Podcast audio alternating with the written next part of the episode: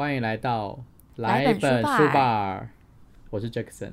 我是 Fishball，好，我们今天要继续来聊亿万鲸吞，第四次了，鲸吞亿万。还是讲错？我觉得你到下一集可能还是会讲错。有可能，我们可能到最后一集都还是会讲错，对，好啦，就是一个梗，真的不是故意的。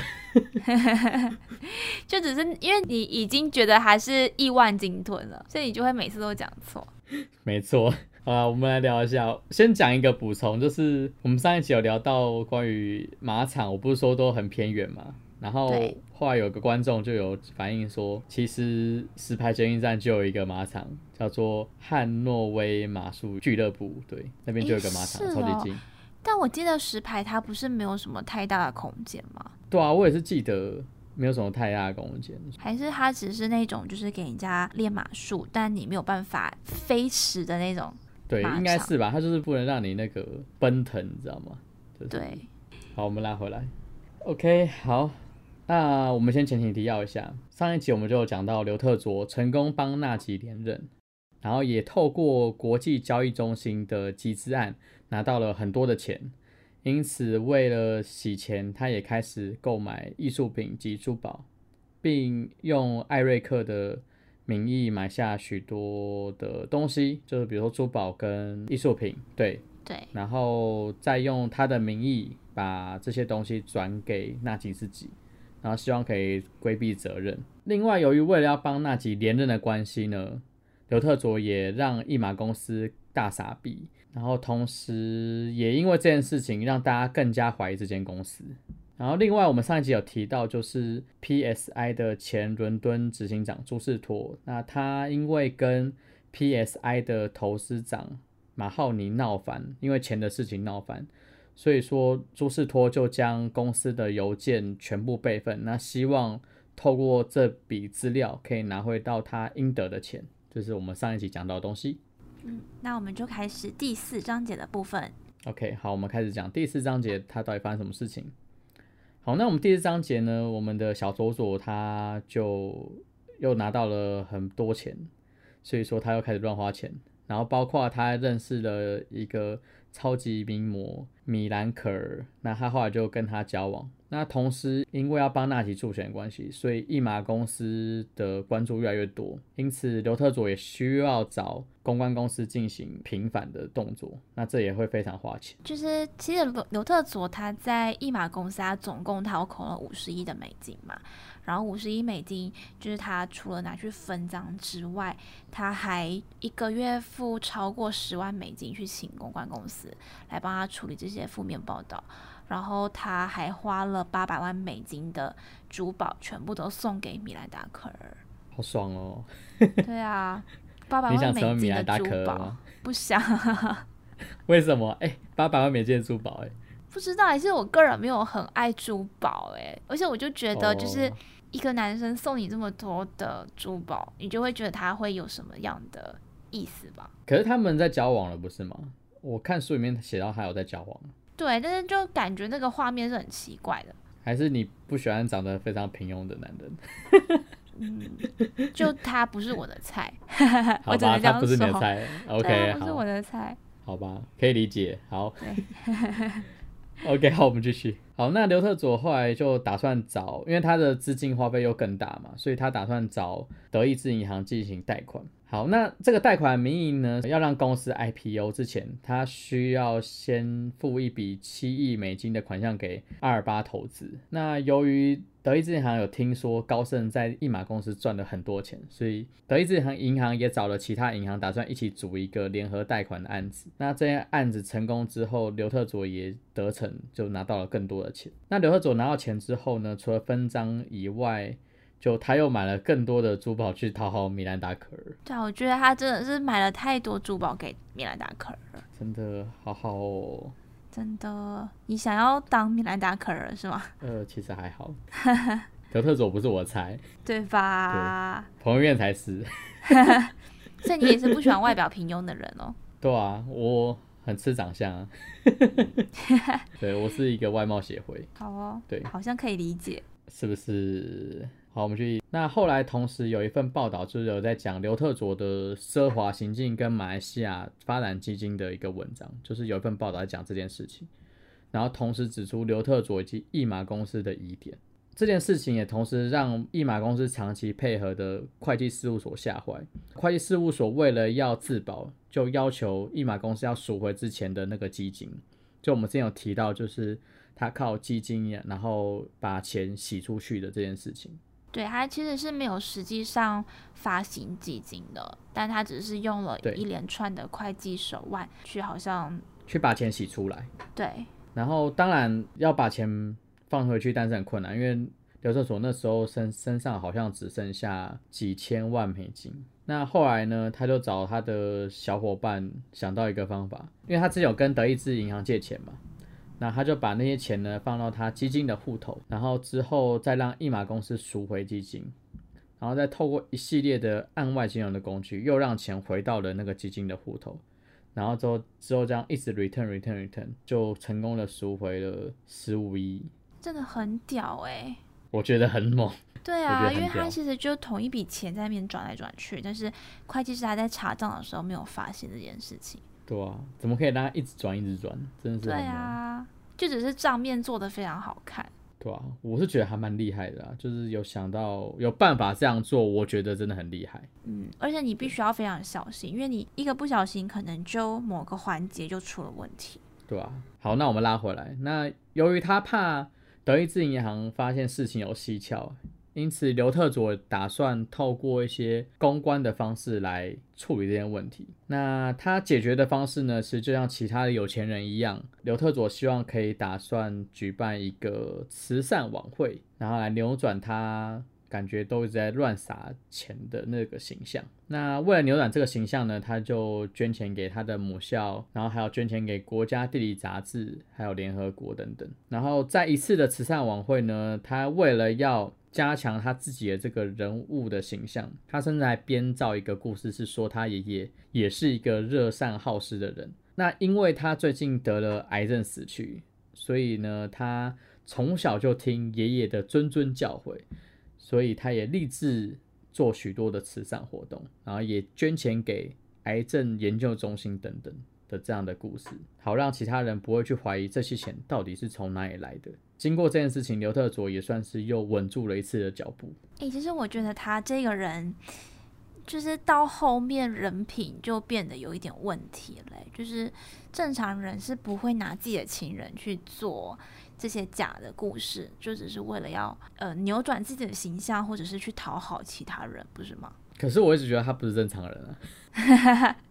就是从他一开始做这件事情就开始不正常了。他从学生时代就可以为了要骗他的同学去租一个豪宅，去租一个游艇，然后把豪宅里面的照片都换成他跟家人照片，这件事情就觉得他不是一个正常人。这样好像也是哎，所以会不会是因为他从小就是已经价值观扭曲，然后就变成是说他自己认为他做的事情是没有问题的？我觉得他就是把这个东西都当做是一种行销自己的方法，就是哦，就是一种手段。他把自己当做一个品牌在经营，你知道，就是有很多现在坊间很多那种经营品牌的故事或是课程，不用上，看他就好了。看这本书，你就可以学到怎么经营品牌了。哎，这样好像也是哦，他教了很多那种公关技巧的感觉。对，其实这本书其实就教你怎么经营你的个人品牌，然后教你怎么洗钱。就是洗钱有什么样的手法？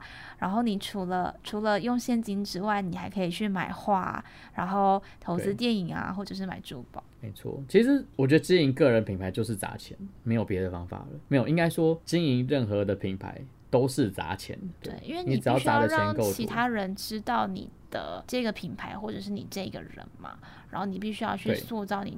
属于你自己的一个比较好的形象。对，因为其实大家喜欢的形象就是你要看起来很风光啊，然后高大上，所以就变，其实那些东西都很花钱。哦，所以他前面才会花这么多钱去请那些明星。对啊，就是为了要塑造自己的一个个人品牌，对个人形象。其实他真的很会塑造自己的个人形象啊。我说一句老实话，所以房间的课程不用看，应该吧？这样好不好啊？这本书是不是会断人家是一个非常好的教材。我觉得这本书是一个经营个人品牌的教材之一，就是可以稍微看一下他是怎么用非常夸张的手段去经营自己的个人品牌。对，但是是错误的示范啦。OK，我们再拉回来。然后后来又有另外一件事情，就是让一马公司的危机也变大了，那就是纳吉的秘密账户被发现。那为什么会被发现呢？其实是因为有一次在选举期间，突然里面资金有缺口，那刘特佐就请助理带了现金到柜台去存，但其实。在一般的柜台存大概一百四十万美金是非常少见的事情，所以分行的洗钱警报也同时也响起。对，但是我觉得就是刘特佐他这么精通那些会计的手段，但是他怎么不会想到你直接拿着现钞一百四十万美金去分行存会有问题呢？我觉得是因为他整天都在那边易来易去的，所以这个一百多万美金对他来讲真的已经是小钱了。哦，就是他的那个衡量数字的概念已经不同了。对啊，因为你看嘛，我们这样看这个书啊，对，我们也是整天那边看他就是五亿呀、十亿呀、几亿在就是几千万。对啊，他随便一个筹码就是一千美金，就是他去赌博的时候一个筹码都是一千美金。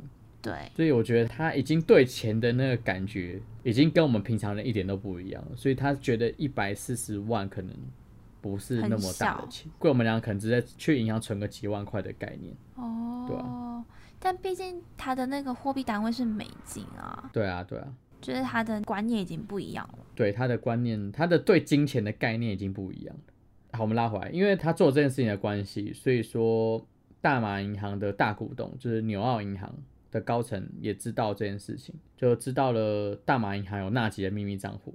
纽澳银行认为说这是一个很大的公关危机，高层决定要退出一马公司的 IPO，然后大马银行则希望刘特佐可以关闭这个纳吉的秘密账户。那如果不关闭的话，一定会出大事。然后这件事情其实纳吉都还不晓得，纳吉还要求说大马银行不可以关闭他的账户，因为他老婆罗斯玛还要用钱。他真的很爱他老婆、欸，就是已经开始有反对的声音了，但他不会为自己着想。哎、所以他是一个好男人，是吗？嗯，对啦，其实如果你就这件事情来看，我觉得他是一个好男人，他非常疼他老婆，然后也非常听老婆的话。但是我觉得，身为一个首相，如果你事事都听老婆的话，好像就不是一件非常好的事情。他老婆很漂亮吗？不漂亮超啊，敷衍。不漂亮。你知道他老婆的头发其实很可怕嘛？就是呃，大马人都觉得他老婆是有整形的，然后整形整嗯到有点像女巫，因为他们马来人是有、哦有那种女巫的嘛。对，你就想象女巫的嗯那个鼻子就是尖尖的、长长的，然后她的脸就有点狰狞，然后她的嗯头发就是做的很，我不知道怎么形容哎、就是非常的蓬松，然后整个盘上去的。然后就是感觉你的头会非常大颗的感觉。是是，对，就是整个头会非常大颗，哦，对，所以你就整体看起来非常的不顺眼，然后他的身高又不高，所以你就想象一下，矮矮肥肥，然后嗯。头又非常的大，然后脸又非常的狰狞的那种，哦，妇女对，好吧，看起来听你这样叙述，的确是有点可怕。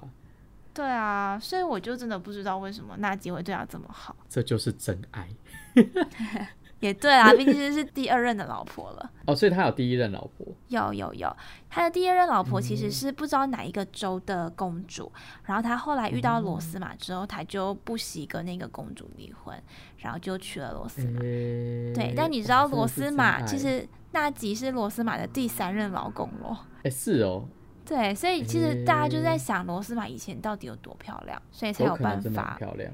才才有办法去勾引到纳吉，因为他们都是算婚内出轨。哦，对，或许他很有手腕，就是可以满足男人在一些地方上的 心心灵上的心灵上的，我讲的是心灵上的。我觉得应该算是，因为罗斯玛他其实是一个非常会讲话的人。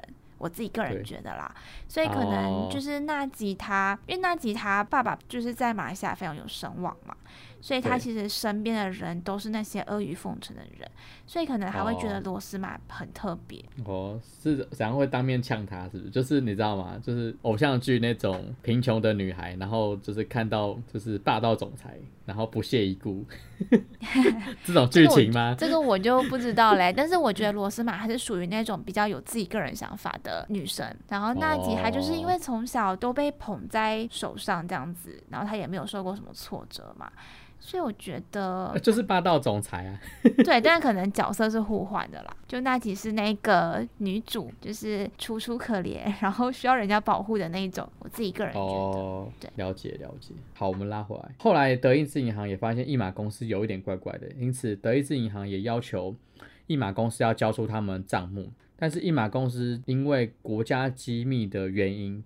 拒绝了德意志银行交出来，甚至刘特佐还要求公司的员工要把自己的笔电拿去资讯部门，把部门的资料全部都删掉，并且重置。他用的理由是因为公司被骇客害了，所以说才会出现对一马公司不利的文章。这时候我们看到，其实看来刘特佐其实已经开始有一点慌张了，不晓得该怎么办。对啊，他应该是走投无路吧。如果真的是被骇客入侵的话，其实主机直接处理掉会有办法去救吗？应该也没有办法，不是吗？不是，我觉得主要是因为他的交易都是不止一个地方会有资料，就是对方也是会有资料的。哦，就是很多地方都会有所以就是他还是会有备份。就算你把你自己的资料删掉，对方一定都会有备份，要不然没办法对账，因为那是钱的东西啊，所以一定双方都会有一个资料在啊。对，所以如果一个环节出了差错，然后查起来，其实还是有证据可以查得到的。对啊，就是我是觉得一定还是抓得到啦，除非你把整个根都就整条线都抹去掉，但是这可根本不可能，能的事因为情，对啊，因为这在跟银行打交道啊，银行不可能会帮你做这样的事情。对，其实他这样做也没什么用啦，因为其实有一份非常重要的文件在朱士托身上，对，就是我们刚才讲的 PSI 的伦敦执行长朱士托身上。那由于德意志银行一直施压的关系，所以一马公司只好给他们跟瑞银行的假的对账单。然后一马公司的董事同时也觉得一马公司应该快不行了，所以说他们希望赶快把这个家公司卖掉，然后结束营业。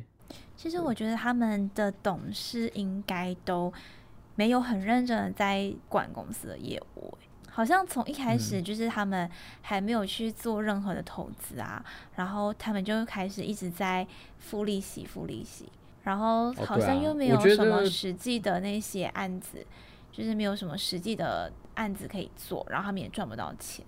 对啊，因为其实前面的书就有讲说他，他们其实是就是纳吉的橡皮图章而已，就是他们其实没有什么实际的意义，就是那你说可以盖，他们就盖这样子，嗯都只是当人头而已。就当人头，然后组成一个董事会。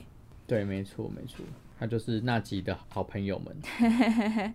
对，纳吉与他的快乐好伙伴。真的，然后他就是他想要做什么，然后他的伙伴就跟着做什么。对啊，没错，就是这样子。好，好，我们现在换到另一条线，就是在讲朱士托的部分。讲朱士托这个章节之前，要先讲一下卢卡斯·布朗这个人。呃，那我来补充一下卢卡斯·布朗这个人。其实卢卡斯·布朗他是英国人，然后他在马来西亚东马的沙劳越州出生，所以他就是有设立一个网站叫沙劳越报告。他一开始主要就是去揭露一些在沙劳越州发生的弊案，然后但是他后来就是有追到。一马公司这条线之后，他就开始去做比较深入的报道。然后卢卡斯·布朗他在一场活动上面，还就是因缘际会认识了朱士托，然后他知道朱士托有有他要的资料，然后但是因为朱士托他开价了两百万美金，他没有这么多钱。其实卢卡斯·布朗他在英国也算是一个政治世家嘛，因为她的老公就是、哦是哦，对，因为她的老公是英国前首相的弟弟。哦，这样也是很大哎。对啊，但是但是呃，书上我觉得有一段蛮好笑的啦，就是就是他是写说，虽然他是就是英国前首相弟弟的老婆，但是他没有办法像对纳吉这样，就是随随便便都可以拿出两百万美金。所以他在呛那集，是随随便便都可以拿出两百万美金。对，我觉得他就是阴着再去呛纳吉。这样当马来西亚好的首相，好像比当英国的首相来的好。呃但重点是你要贪污才有这些钱啊。啊，也是啦，也是也是也是也是也是也是也是对啊，嗯你看谁可以随随便便就拿出两百万美金啊？也是啦，真的是除非贪污，要不然真的是很困难。对啊，就算你做首相，我觉得你也要慢慢的存。对啦，好，那我们再拉回来。好，那我们介绍完卢卡斯·布朗之后，我们来讲一下，就是因为要付这个两百万的钱，所以后来卢卡斯·布朗就找了德 H 的老板童贵旺以及主编何启达跟朱士托见面。那后来何启达为了确认朱士托的资料是不是真的假的，所以他还找了资讯站他确认。他确认之后确定，诶，这个资料都没有造假痕迹，那他们就成功了谈成了这个交易。那同时也成功了让 The Edge 的主编以及卢卡斯·布朗在他们的记者生涯上拿到一个最大的独家。那同时呢，《纽约时报》也开始质疑刘特佐的资金来源，他们也开始觉得说刘特佐可能是纳吉的白手套。另外，他们也发现刘特佐他一直在变他的资金来源。这点其实让人非常可疑，然后同时也怀疑罗斯玛买这些奢侈品的钱到底是从哪里来。那这份报道呢，也传回了马来西亚，然后纳吉为了要解释这件事情，甚至他还搬出他父亲，就是说他父亲当时在当首相的时候呢，赚了很多钱，但这件事情让他纳吉的兄弟整个就看不下去，同时发表了联合声明来谴责纳吉的说法。呃，这边我想补充一下，因为纳吉他们家族会这么有声望，是因为他爸是马来西亚的第二任首相，所以其实哦拉萨家族就是纳吉他们那个家族，他们在马来西亚是非常有声望的，包括他其中一个弟弟其实是 CIMB 的执行长。你知道 CIMB 吗？就是一个非常有名的。我不知道什么 CIMB。呃，对，它就是一个我不知道是不是只有东南亚才有，但是它是一个非常有名的银行，然后他就是在马来西亚做执行长，哦，了解，所以他们其实也算是一个政治世家这样子。对他们是政治世家，因为他爸是第二任的首相嘛，然后应该是他的不知道是叔叔还是反正就是其中一个亲戚是第三任首相，哦，那真的是家族诶，整个就是对所以代家族。对，所以整个家族都做过首相或者是其他的官员的这些角色，所以其实他们那四个兄弟才会这么的生气，因为他觉得他这一番话就有点在影射说，诶，我爸在第二任首相开始就做贪污这件事情喽，所以我们才会有这么多的、哦，的家族遗产。了解对，但其实第二任首相跟第三任首相是非常非常好的，了解。对啊。我那时候看，我还以为他们是不喜欢罗斯玛这个人。呃，其实我自己个人觉得啦，也有可能是这样子，因为呃，罗斯玛他的奢侈行径是真的很夸张，然后再加上其实马来西亚的社会有一点保守，哦所以，罗斯玛她嫁了两个老公，然后娜吉她第三个老老公这件事情，他们家人其实是有一点反对的，但因为娜吉她自己喜欢嘛，哦，所以就也没有办法再说什么。了解。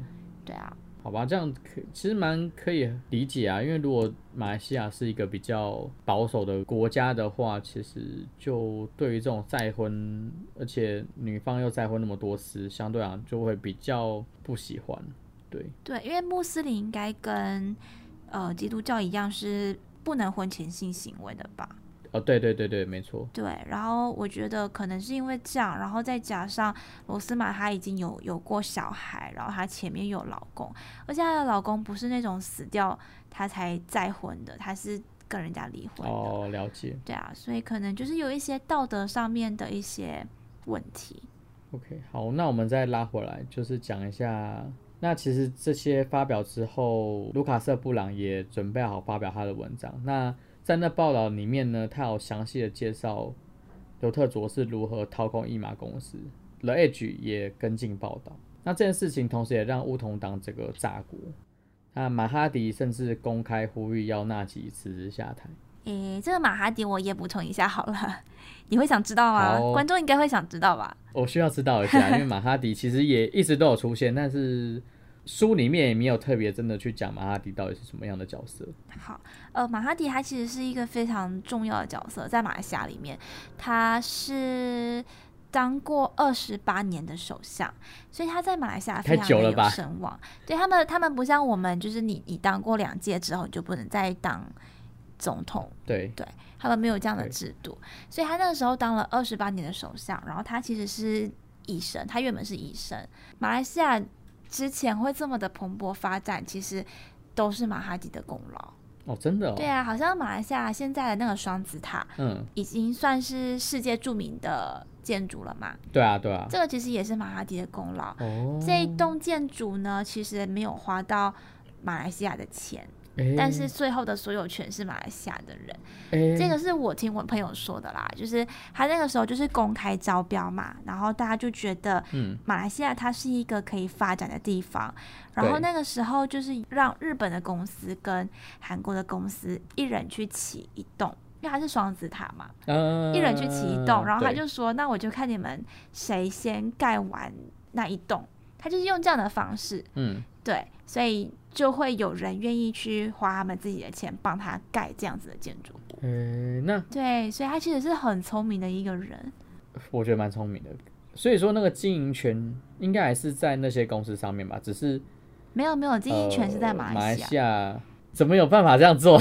其实我不知道他他们中间到底怎么谈的欸，反正他就是让，两个不同的建筑商去盖这样子的房子，然后让他们去比赛。可是经营权它其实是马来西亚政府的，诶，对，所以我觉得这是一个非常我觉得很有。趣的对。然后再加上就是他其实做这件事情非常的聪明，因为他们不需要花到自己政府太多的钱去做这件事情嘛。然后最后呢，他又可以让双子塔变成是世界著名的景点，对，然后同时也带动了他们的当地的观光。哎、我觉得蛮厉害的、啊。，对，所以其实马哈迪他就是他会这么的有声望，是因为他真的是做了很多很多，就是对经济有发展的事情。就好像你记得那个时候，呃，雷曼兄弟倒台，然后不是整个美金都被拖垮嘛？对啊，对啊，对啊。对，然后他那个时候就是，呃，好像他不要让马币跟美金去做浮动的，他就是把马币跟美嗯金挂钩，然后他就稳住了那个时嗯候马币的汇率。哦，他直接让马币跟美金直接挂在一起。对，他就直接挂在一起，所以就是马币就不会再受美金去影响。哦。对，所以我觉得他真，的非常非常的聪明。我觉得蛮厉害的。对，所以他一讲这件事情的时候，其实很多人都会选择相信他。好，我们拉回来，那这件事情呢，就是我刚才讲的，就是让整个乌统党整个炸锅，然后马哈迪甚至公开呼吁说纳吉要辞职下台，甚至有官员就窃听纳吉的对话，然后听到纳吉在跟刘特佐讨论说如何把这件事情呢都推给中东的同伙卡登，那卡登就是曼苏尔亲王的白手套，就是阿布达比主权基金的负责人。对其实我觉得他也太嚣张了啦，因为就是在这么多事情之后，已经陆陆续续有负面的新闻出来了嘛。然后当然这些新闻都会传回去沙地阿拉伯那边，所以那个时候皇太子他就决定要采取行动，然后他就是瞒着曼苏尔亲王，他就直接对卡登展开调查。结果调查结果，他就找到了一大叠的贪污舞弊证据。所以他就会哦就是有点警惕，他就觉得卡登的权力好像太大，没有把皇室已经放在眼里了。哦，对，所以他就所以那时候卡登算是就、卡登那时候其实算是已经被弹劾了吗？应呃没有没有，他是直接被拔关了。哦，对啊，因为皇太子他有这样子的权利嘛，所以他就直接把他那个 IPIC 执行长的位置直接拔掉。IPIC 就是阿布达比的主权基金，了解了对，他就直接被拔掉了。所以说就是因为卡登被拔掉，所以他们就打算干脆这件事情全部推推给卡登。对啊，因为他的老板就是曼苏尔亲王嘛，然后他都已经垮台了。因为曼苏尔亲王他的权力再大都不比皇太子还要大。哦，对了，对啊，所以他已经在这边垮台的话，他就没有办法东山再起。所以我觉得他们可能是因为想到这样子，就直接把所有的责任推给卡登，就找一个替死鬼。嗯。对，所以我觉得他们可能是因为觉得就是卡登已经垮台，他们就把所有的责任都推给他。对对，然后呃，在之后就是因为纳吉他其实知道整件事情嘛，所以他要刘特佐他先离开马来西亚去外面避避风头。嗯，对。但是其实刘特佐他可能已经对这件事情有准备了啦，所以他就开始出发。就是飞到世界各地去安抚他的小伙伴们，嗯，对，但是但就算他已经离开了马来西亚，也没有办法，也没有办法去阻止大马警方展开调查，因为毕竟前面已经有这么多的报道，然后事情也越滚越大，所以呢，在刘特佐他传给。大马银行内应的最后一封简讯后的几天，大马的警方就带着人马去银行收走内部嫌疑人的电脑跟手机了，就是警方已经正式展开行动。所以这个时候，其实警方应该也算是已经查到一些证据了吧？要不然警方应该不会有这么大规模的动作。对，但是我后来有看到另外一篇报道是说，其实是纳吉去让警方做这样的事情的。因为他已经开始要推卸责任了。哦。因为其实这个内因他不是纳吉的人，他是刘特佐的人。对。对，所以他可能就是觉得说，都是因为这件事情才有那些新闻的出来，就是他已经触发了洗钱的警报嘛。对对。所以他们就开始展开调查了嘛。嗯，没错。对，就连国家银行都已经知道这件事情了。所以纳吉其实是想要。透过这样的方式把做切割，这样子。对，其实我觉得他在这个时候就已经慢慢做切割。他虽然让刘特佐去外面避避风头，对，但我觉得他可能有一部分也是怕说刘特佐他手上其实有很多的证据，嗯，所以他也会对纳吉不利。但是这个大马银行里面的内应就是一个小喽啰啊，所以他就可以做做样子。了解，了解，了解。那我们再拉回来，那刘特佐就觉得说，就是他现在就处于一个被动的状态，所以他希望可以反击。啊，大哥，OK，可以重讲后来于是纳吉，没可以继续讲。好，呃，于是刘特佐就找了纳吉帮忙，然后透过泰国警方，然后抓到了朱士托，然后后来他又派了 PSI 的人探监，然后希望朱士托可以认罪。那因为其实，在泰国的牢房里面，其实朱士托就没有很好的被对待，所以他其实身心非常的疲累，所以后来朱士托也愿意承认罪行，后来也签下了认罪的协议书。呃，之后记者在采访朱士托，他就开始变卦说都是 The H 叫他这样讲。那由于卢卡瑟布朗的报道，让马来西亚就是一定得有动作，所以。马来西亚警方也成立了专案小组进行调查。经过警方的调查，纳吉的秘密账户在二零一一年到二零一四年之间，总共收到了约十亿美金的汇款。那虽然说他没有任何纳吉跟义马公司的证据，但也让调查小组决定要扩大调查。然后后来调查小组也发现一笔很小的金额，约。一千四百万美金的汇款是直接从易马公司到他的账户，光这一点就足够起诉纳吉。但由于警方的反对，因此小组决定将这个资料直接透露给记者，让纳吉的账户直接公诸于世。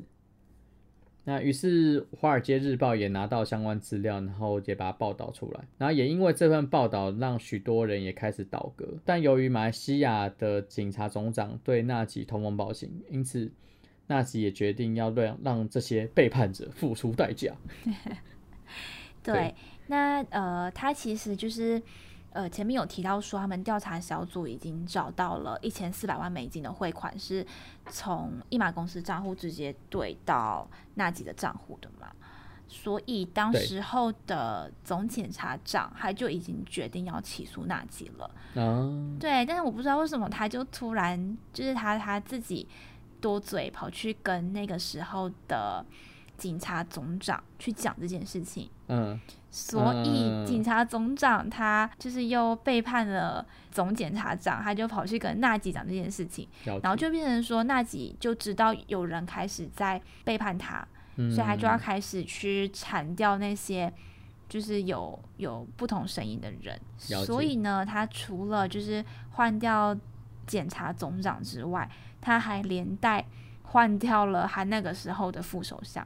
我觉得这个很扯诶、就是为什么啊？为什么他换换掉副首相？因为副首相他就是在记者会的时候，他就是公开呼吁纳吉去面对这件事情，然后去去接受调查，因为毕竟就是反对的声浪都已经这么大了，然后再加上有不同的证据都慢慢的出现嘛，所以他就是呃，他想要纳吉去好好的接受调查这样子。就是一个得罪方丈还想逃的概念。对对对，但是我觉得他对人民是好的啦，就是嗯，因为他其实他其实也不是说那几下台他就能直接做首相，他是要再经过另外一场哦选举的嘛。但我觉得他是他是嗯想要就是给人民一个交代，了解，了对但是就是因为这场记者会。然后他隔天就直接被纳吉用内阁改组的名义拉下台。那个时候我看到新闻的时候，我整个哦非常的错愕，你知道吗？就是真的哦、我就觉得，诶，为什么马来西亚的政府可以副副首相说换就换？因为像我们不可以的嘛，我们的副总统是你必须要透过选举才能够换的嘛。对啊，因为正副总统是人民选出来的啊，对啊，所以应该理论上，总统不太可能可以换副总统吧？对，所以我我觉得这是一个非常奇怪的概念。其实我也不清楚他们的这些政治到底是怎么去运作的，对那些制度。对啊，但是我就觉得，如果只是因为这样，然后你就要换掉你的检察总长跟你的副首相，就好像已经把事情做得很明显了，就是你好像不怕大家知道这个就是你做的事情，哦，了解，对不对？就是你会心虚，所以你才会去打压。对，然后我看了一下，就是他后来就是也因为这件事情，让马来西亚人发动第二次的黄衫军反贪腐行为。对，因为大家都非常的愤怒了，因为那个时候他除了换掉那些那个的人之外，因为检察总长也换人了嘛，对，然后当天换人的当天哦，警察总部就失火了，嗯然后大量文件被烧毁，太夸张了吧？对，就是真的是很夸张，而且他们被烧毁的那个单位就是机密单位，所以你不觉得超明显了吗？对，就是故意的，就是要把它扫掉。对，所以他这个报道一出来，人民真的就越来越愤怒，所以他们就开始的有第二次的黄山军反贪腐。然后这个第二次的黄山军反贪哦腐，那个时候是真的非常的夸张，就是你可以你可以想象出一零一那一区，就是信义商圈那一区，嗯挤满了人，对然后都是穿着黄色衣服嗯的人。